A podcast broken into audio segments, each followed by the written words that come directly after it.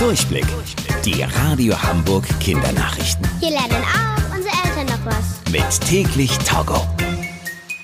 Ich bin Tobi. Hi zusammen. In den USA haben vier LehrerInnen ihren Job verloren, weil sie in einer Videokonferenz beim Lästern erwischt wurden. Die LehrerInnen wollten in der Konferenz eigentlich nur ein paar Dinge mit den Eltern ihrer SchülerInnen besprechen. Am Anfang waren die vier noch alleine in der Konferenz. Zumindest haben sie das gedacht. Deshalb haben sie angefangen, sich über die Eltern lustig zu machen und gemeine Dinge zu sagen, ohne zu merken, dass die Eltern schon lange zuhören. Den LehrerInnen war das Ganze mega peinlich. Denn auch sie wissen natürlich, lästern und gemeine Dinge sagen, das geht gar nicht.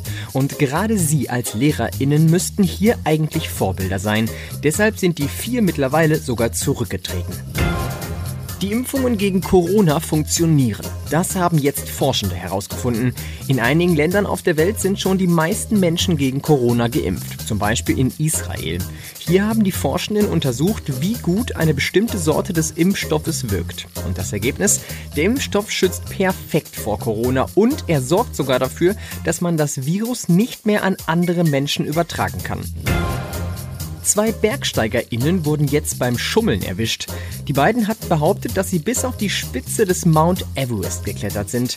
Das ist der höchste Berg der Welt und es ist super schwer, ihn zu besteigen. Wer es schafft, kommt in eine Liste. Dafür müssen sie Fotos zeigen, wie sie oben auf dem Gipfel stehen. Und genau bei diesen Fotos haben eine Bergsteigerin und ein Bergsteiger jetzt geschummelt. Sie haben ihre Bilder nämlich so bearbeitet, dass es nur so aussah, als wären sie ganz oben gewesen. In Wahrheit aber waren sie dort gar nicht.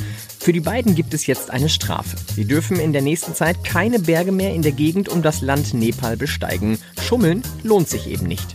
Die Radio Hamburg Kindernachrichten. Mit täglich Togo.